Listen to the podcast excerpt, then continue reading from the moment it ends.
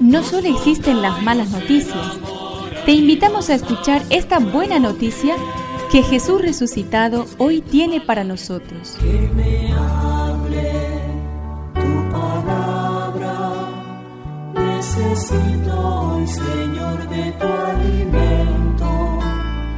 Hoy en todo el mundo se escuchará esta palabra. Lucas 11 del 47 al 54.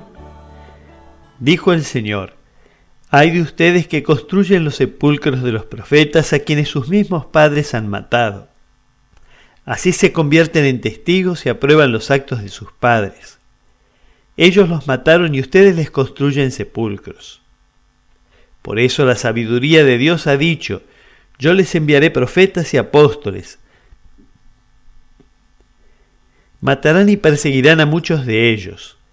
Así se pedirá cuenta a esta generación de la sangre de todos los profetas que ha sido derramada desde la creación del mundo, desde la sangre de Abel hasta la sangre de Zacarías, que fue asesinado entre el altar y el santuario.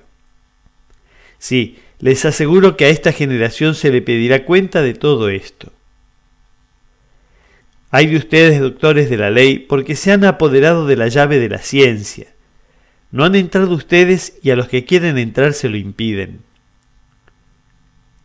Cuando Jesús salió de allí, los escribas y los fariseos comenzaron a acosarlo, exigiéndole respuestas sobre muchas cosas y tendiéndole trampas para sorprenderlo en alguna afirmación. Que me aliente tu espíritu, necesito que me llenes de valor. Muchas veces la verdad duele, molesta, incomoda.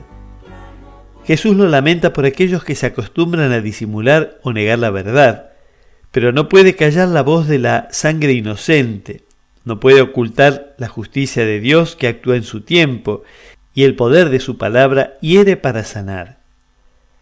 Hay que aprender a aceptar la corrección del Señor que llega a través de los hermanos, amigos, maestros.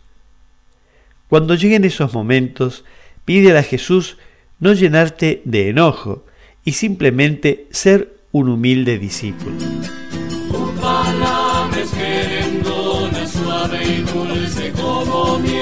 Es una contribución de la parroquia catedral para este año misionero diocesano.